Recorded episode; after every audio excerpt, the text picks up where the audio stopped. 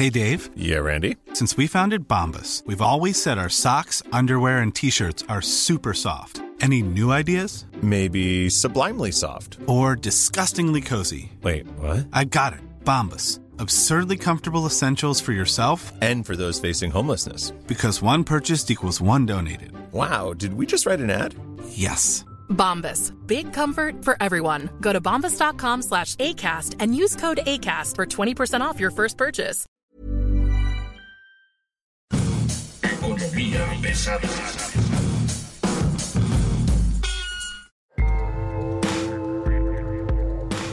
¿Cómo están, señores, señores? Bienvenidos a Economía Pesada. Mi nombre es Luis Carriles, arroba Luis Carrujos, y están ustedes hoy en la sintonía de Economía Pesada, en donde tenemos un tema que se van a divertir muchísimo y es cómo Pemex literalmente se clava la lana de las finanzas públicas, algo así como 6.750 millones de dólares, o lo que yo llamo el guachicoleo de Pemex a las finanzas públicas. Y para explicarnos un poco cómo ocurre este o cómo va a ocurrir este negocio, este movimiento extraño en las finanzas de Pemex, de la hacienda pública, del gobierno federal, del Estado. Está con nosotros Gonzalo Monroy. Gonzalo Monroy, como usted sabe, es consultor, analista, opinólogo, tuitero, bueno, hoy extero, ¿no? Y aquí anda. Gonzalo, ¿cómo estás? Perfectamente, mi querido Luis, con gusto platicar contigo. Oye, a ver, salimos con dos noticias en el muy corto plazo. Primero, Moody's dice que es basura los bonos de Pemex. Luego salimos con que, como es basura, le da el gobierno más dinero a Pemex y no le cobra los derechos de utilidad compartida, los llamados y conocidos como DUCs, que son producto de la reforma energética. A lo largo de, este sexenio se ha utilizado esta herramienta que proviene de la reforma energética y le han ido quitando muchísimos impuestos a Pemex. Muchos derechos que se cobraban, se le cobraban a Pemex, ya no se le cobran. Hoy podemos decir que la mitad de la, de la lana que se le cobraba a Pemex ya no se le cobra y ahora le van a cobrar cero por tres meses. Aproximadamente cuatro meses. Cuatro meses, ¿no? Cuatro meses. Y estamos hablando de que este monto son algo así como 6.750 millones de dólares, nos comentabas. ¿Qué está pasando? Tenemos justamente que hablar de esta quita, literalmente, o condonación de impuestos que hace justamente el Ejecutivo Federal a través de un decreto de la Secretaría de Hacienda. Eh, como muy bien apuntas, esto se enmarca en esta posición o esta política del fortalecimiento de Pemex. Y lo hemos visto a lo largo y ancho de este sexenio en cosas como la monetización de pagares que deberían ser para eh, financiar las pensiones de sus trabajadores y trabajadores en retiro, como también obviamente las transferencias. Vimos en el año 2020 que le sacaron dinero al sector salud y se lo mandaron a Pemex. Hemos visto cómo, como bien mencionabas, le bajaron la tasa de impuestos de 65 a un 34, después a un 30, hasta llegar a lo que acaba de ser publicado el 13 de febrero, cuando amanecemos con que a Pemex no tiene la obligación de pagar sus impuestos de octubre, noviembre, diciembre del año 2023, así como el de 2024. Así que apoyos ha recibido Pemex a lo largo como nunca, literalmente, en su historia. El problema es que Petróleos Mexicanos, y ese, ese, empezamos con una gran eh, aclaración, esa es la más importante, Luis, es que eh, Pemex típicamente tiene que ir entregando adelantos justamente de sus derechos, contribuciones,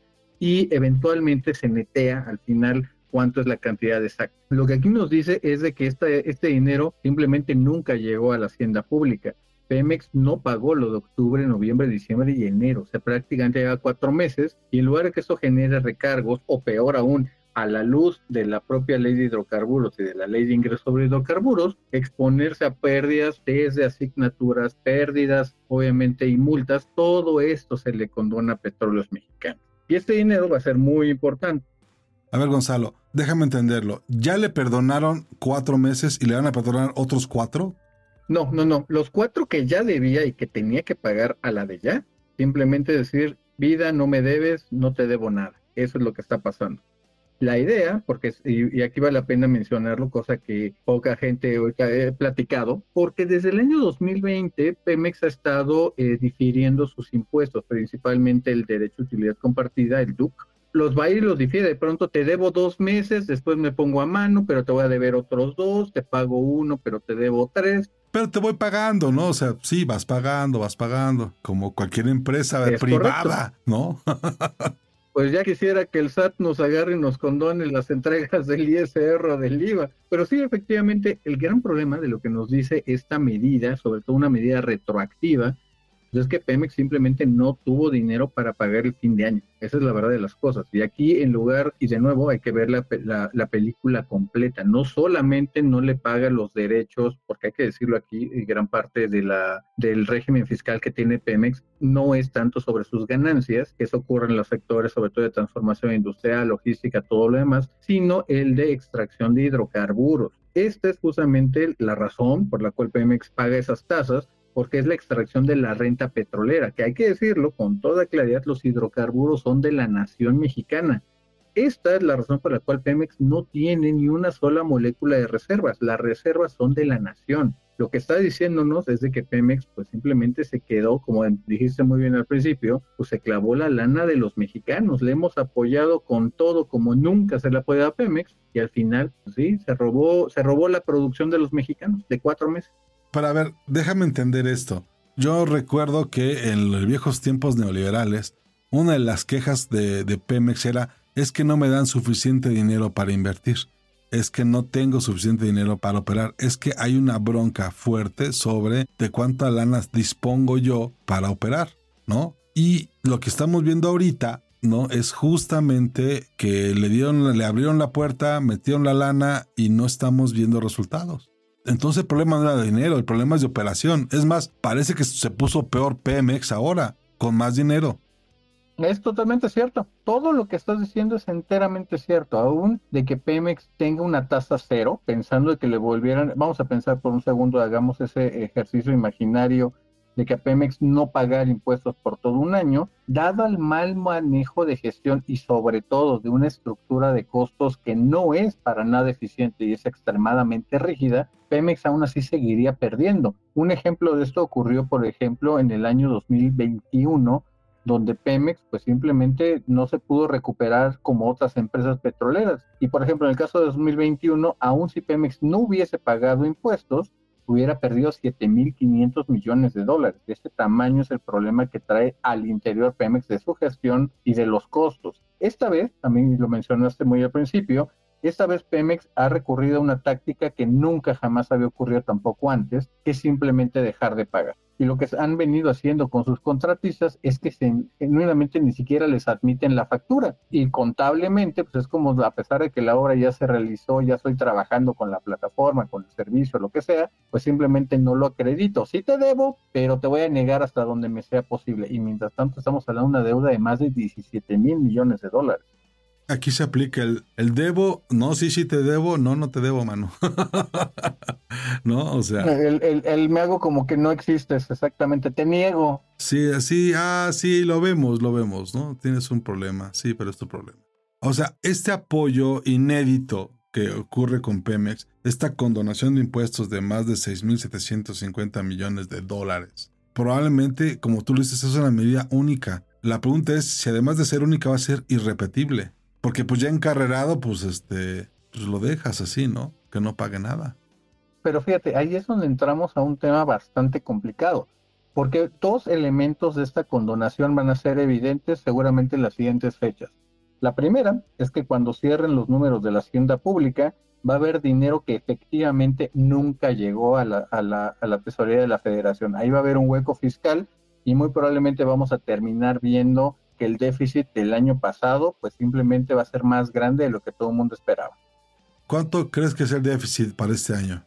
Eh, para este año yo te creo muy probablemente que vamos a estar alrededor del 6%, que es gigantesco, algo que no se había visto desde los años 80, de ese tamaño es este problema. O sea, 2023. Eh, no, año, año 2024. Para el 2023 yo espero que vamos a andar como cerca del 3,5, quizá 4%, que aún así sigue siendo grande, pero dentro de lo manejable. 3,5, 4% y 2024 nos vamos a 6%. Exactamente. Todo este, esta gran parte, que hay que decirlo, hizo mucho énfasis, incluso se vanaglorió la Administración Pública Federal de su manejo marco económico, pues en los últimos años de la administración prácticamente se descompuso ese mito y se le rompió el encanto. Pero fíjate, uno, el segundo elemento que, que te digo que es, una, es un efecto de esta condonación es que cuando se anuncien los números de Pemex finales, los auditados de 2023, va a salir artificialmente más alto Pemex. Obviamente son 6 mil millones de dólares que no tuvo que erogar, que no van a estar en su estado de resultados y obviamente sabemos que es una medida administrativa. Y esto, fíjate, es muy interesante, Luis, porque lo voy a conectar ahora sí con lo que había sacado Moody's y, seguramente otras calificadoras, quizá con la excepción de Standard Poor's. La realidad es que el modelo de Pemex está prácticamente ya exhausto, ya no da más. Es una estructura de negocios, obviamente enfocada más hacia la parte de la refinación, que va a seguir exhibiendo grandes pérdidas. Obviamente cuando empiece a trabajar la refinería de Dos Bocas de manera comercial allá por el 2026-27, pues vamos a ver justamente que Pemex va a cargar con mayor costo operativo, lo cual va a hacer de que se debilite todavía más la empresa. Y sí, tal y como lo mencionó Moody's, casi es un quote directo, pues Pemex es 100% dependiente de las transferencias y ayudas del, gobierno. Y ahí, fíjate, iba, eh, ahí podemos entrar a la plática picosa, mi querido Luis. ¿Qué tienen o qué pueden ofrecer los diferentes candidatos con respecto a petróleos mexicanos? Todos escuchamos que quieren hacer renovables, que todo es lindo y es bonito y van a ser ambientalistas y otra ganó hasta el premio Nobel, pero el problema real, el problema real se llama Pemex. Sí, sí, sí. Pero, pero tienes una bronca, o sea, están evitando el elefante en la sala. O sea, Pemex es el elefante en la sala y no sabes qué hacer con él. Construir una casa, tirar la pared. Yo solo veo dos opciones, igual coincides conmigo. Una, el Estado se hace cargo de la deuda de Pemex, total. Ya no con estos programas de, de, de financiamiento, de apoyo, sino, o esta condonación de impuestos, sino, a ver, dame tu deuda, voy, la refinancio y ahí nos vemos. O se mete una reestructura que va a ser la más dolorosa del mundo, ¿no? Porque vas a tener que sacrificar un montón de cosas de Pemex. Una reestructura de la deuda de Pemex ahorita implicaría deshacerse no sé de cuántos activos. Pero fíjate, son muchas cosas, porque en esa conversación, y lo hemos escuchado en diferentes círculos, Luis, incluso se deslizó en uno de los diálogos que ha venido haciendo el equipo de campaña de Claudia Sheinbaum, acerca de la posibilidad de que la deuda de Pemex se transfiriera a deuda pública, una especie de Pemex Pro, si lo queremos llamar así. Un fue aprobada para Pemex, solito. Exactamente, exactamente. Estaremos hablando de transferirle a los mexicanos cerca de 110 mil millones de dólares. Pero ahí entramos a un tema bastante complicado, Luis, porque de nuevo es arruinar todo el sacrificio que se hizo de las finanzas públicas del manejo macroeconómico.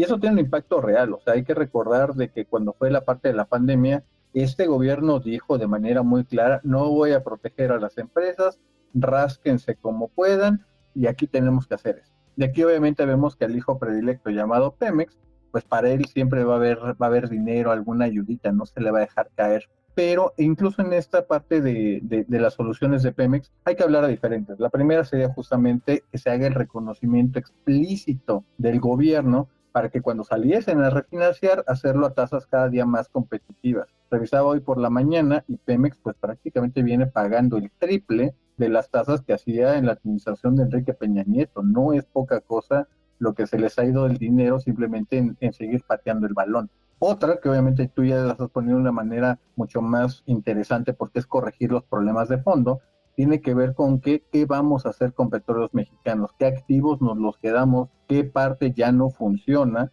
Y ahí, por desgracia, eventualmente, si los, por ejemplo, descartando estas dos primeras opciones y nos atenemos a lo que dijeron las calificadoras, pues de dónde ve, si, si Pemex es dependiente de las ayudas gubernamentales, pues entonces, ¿cuál va a ser la capacidad del gobierno de seguir apoyando a Pemex? ¿Cuánta lana más le pueden meter? Y ahí, si te das cuenta con toda esta, que discusión ahorita de las pensiones y otras, pues te das cuenta que el dinero no crece en los árboles, no les alcanza el dinero. Y ahí vamos a tener que entonces que hacer una pregunta de que, oigan, y entonces vamos a hacer una reforma fiscal.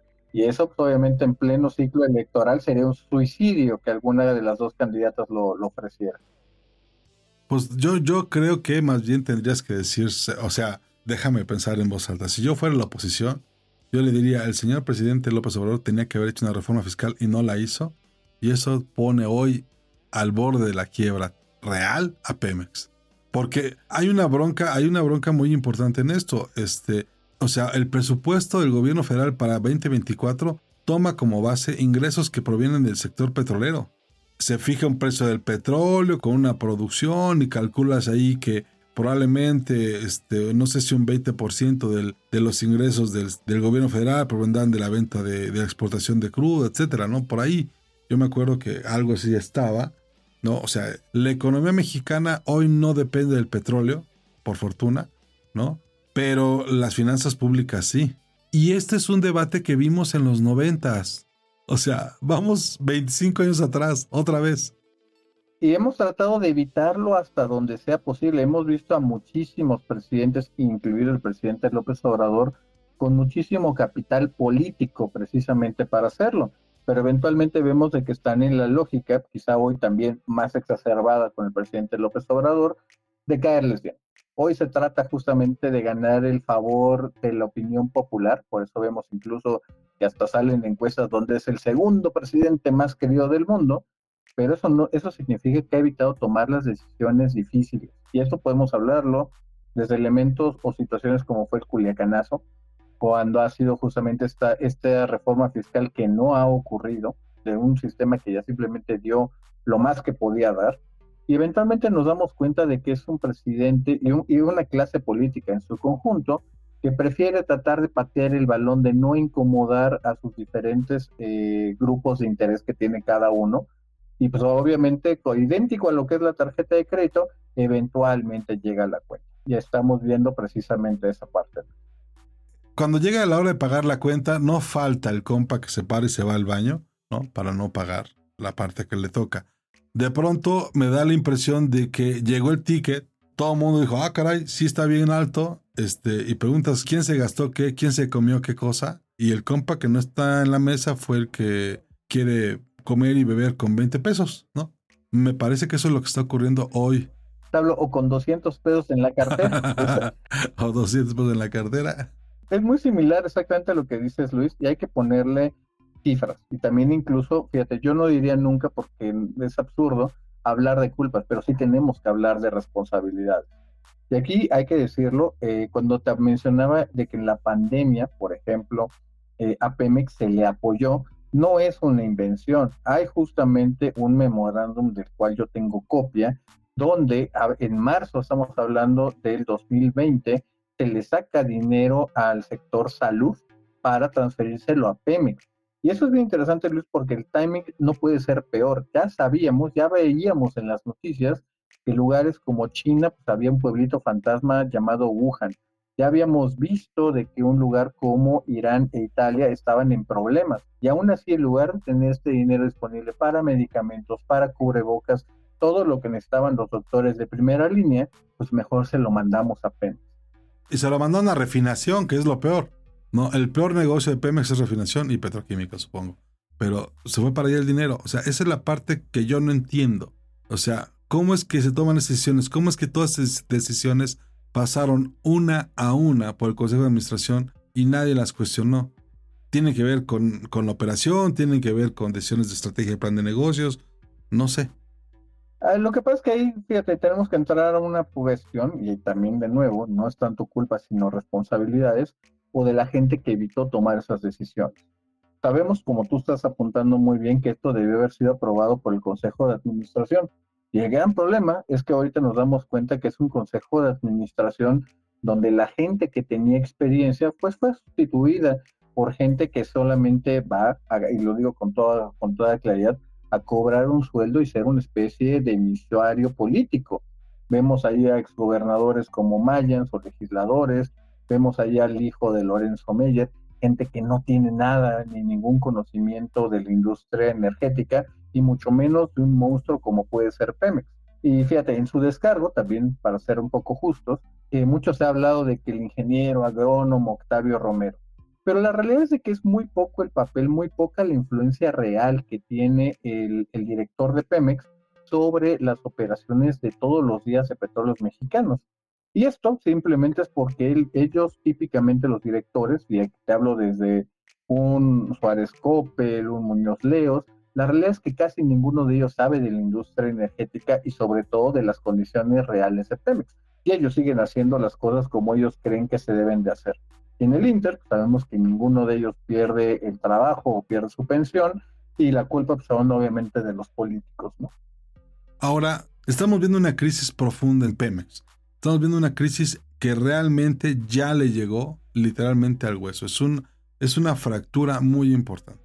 No es un chocito, ¿no? Porque además este, ocurre en un momento donde los precios están relativamente altos, aunque la producción esté caída, hace un poco de, esquina eso, ayuda, ¿no? Este, hace que sea menos doloroso, digamos, el, el, fregadazo, pero los ciclos de los precios no se van a mantener permanentemente altos. Y el golpe fue aún, me parece que a la espina dorsal de Pemex. O sea, el no tener dinero para pagar tus impuestos el último trimestre del año pasado y el primer mes del siguiente, híjole, ya te está diciendo, oye, no está bien esto. ¿Qué sigue para una empresa como Pemex donde tienes que tomar una decisión en medio de un proyecto electoral, en medio de una campaña donde, y además en un año donde tienes que gastar mucho dinero porque pues tienes que dejar buenas cuentas? Sí, mira, fíjate, eso es interesante porque entramos a, un tema eventualmente lo tenemos que poner en dos vías, una de la parte del oficialismo y otra parte de la oposición.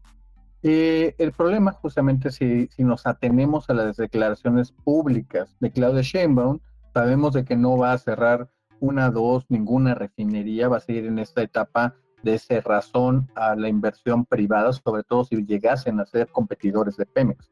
Una parte fundamental que me preocupa mucho, Luis, es que el margen de acción, sea de un lado del oficialismo o de la oposición, es muy poco el margen no hay ningún prospecto que le pueda dar la vuelta. Ya no hablemos que sea un nuevo cantar el si hubiese algo de ese tamaño ya se hubiera encontrado.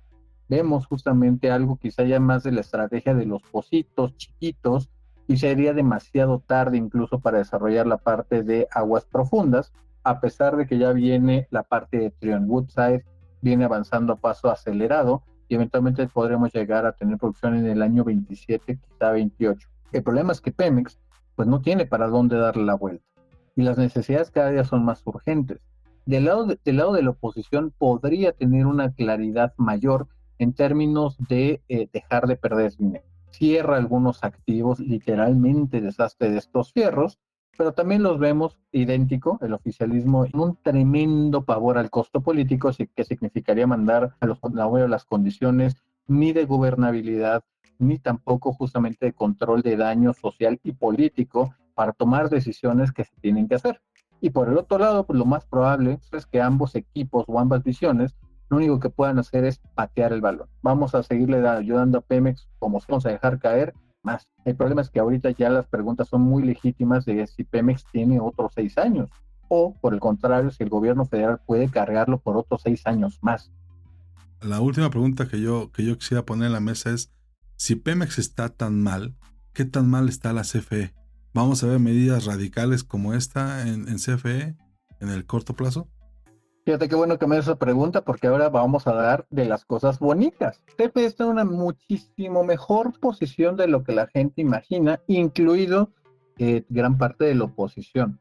La realidad es que CFE se tardaron cinco años en entender que CFE lo menos que tiene que hacer es la cosa eléctrica el verdadero negocio de la CFE, donde han encontrado una máquina literalmente de imprimir dinero, se llama CFE Energía y CFE Internacional, que son los principales comercializadores de combustibles del país, principalmente del gas natural.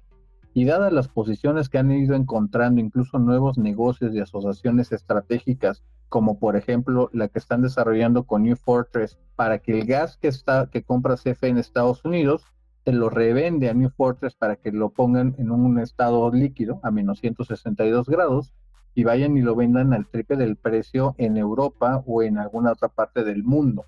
Obviamente CFE se ha dado cuenta que aquí no corre ningún riesgo, que no tiene prácticamente gastos operativos y que todo es absolutamente ganancia. Te adelanto un dato que tampoco es tan público, Gran parte de las seis plantas que ha venido construyendo CFE no están en el presupuesto aprobado por la Cámara de Diputados CFE está financiando sus propias construcción de plantas a través de un fideicomiso maestro cuya fuente de ingresos es precisamente esta parte de la comercialización del gas natural. La competencia de Pemex. No, yo te diría que ya ni siquiera es competencia, literalmente le robó el mercado y lo dejó a Pemex como un consumidor marginal. Pemex probablemente es el tercero o cuarto, en una de esas hasta quinto importador más grande de gas natural del país. Ya es relativamente todo, ya se lo comió CFE. Y en ese sentido, es cuando de pronto dicen vamos a impulsar renovables, pues es extremadamente sencillo que lo puedan hacer. Y CFE, ya cuando contabilizamos esos números, no son públicos de estas dos filiales incorporadas en Estados Unidos, no en México, pues CFE está prácticamente un pasito de ser una gran empresa dominante en todo menos en electricidad. Yo me acuerdo cuando en los noventas la idea era, bueno, noventas, principios de los dos miles, la idea era que las compañías petroleras transitaran hacia una compañía de energía. Fue lo que empezó a hacer Total, fue lo que empezó a hacer BP, fue lo que empezó a hacer, este, no sé, varias empresas grandes, ¿no? Empezaron como a hacer inversiones en el área de energía, ya no solamente con hidrocarburos, sino se metían con solar, se metían con eólica, se metían con, con maremotriz, etc. Y aquí nunca se intentó eso, ¿no? Nunca se quiso hacer, nunca se pudo hacer. Y hoy vemos, por lo que nos dices, es que CFE, de la mano del abogado este, Manuel Bartlett, no solo le come el mandado a, Pemex en las ventas de gas, gas natural licuado, sino se come el mercado completo, ¿no? Lo cual me parece maravilloso porque conviertes a una empresa de energía en una empresa de energía. Pero descuidas, me parece que hay un descuido hacia las otras áreas que la CFE tendría que estar atendiendo. Por ejemplo, energías renovables.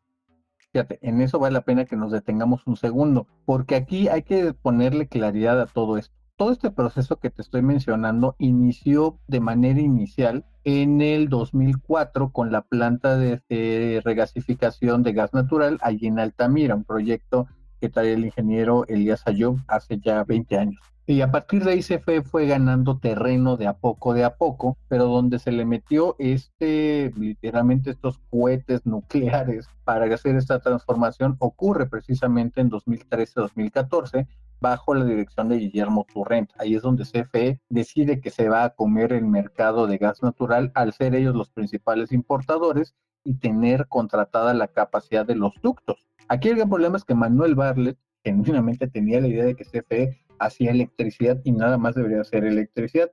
Y empezamos justamente con estos golpeteos. Primero, eh, de las primeras cosas que ocurrieron fue justamente esta pelea con los gasoductos, donde eventualmente después de mucho relajo hasta terminaron pagando de más en los contratos. La segunda tiene que ver con que tenemos que tener la electricidad. Oiga, pero ese no es el negocio, el negocio está acá, no me importa, CFE es la parte eléctrica.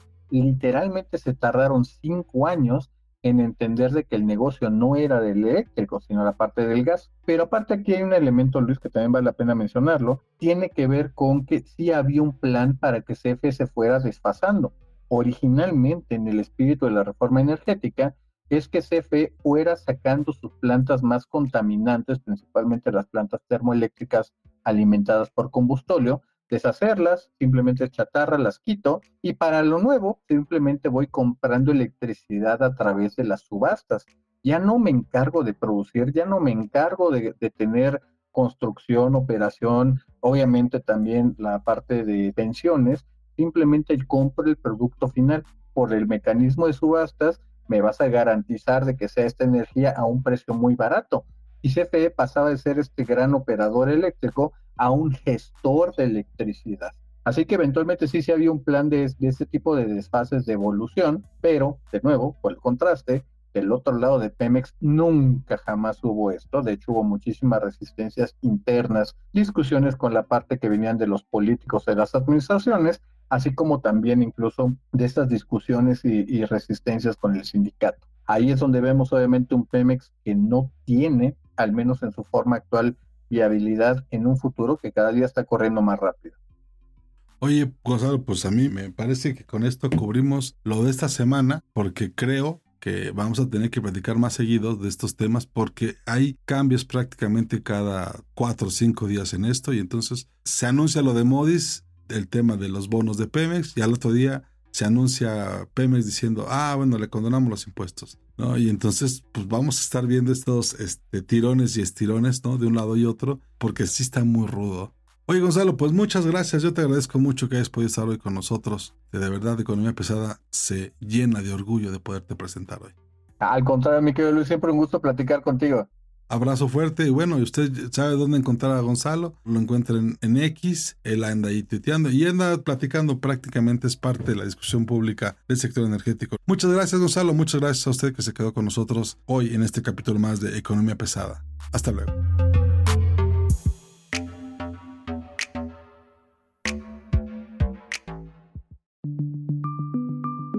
Esta es una producción de la Organización Editorial Mexicana.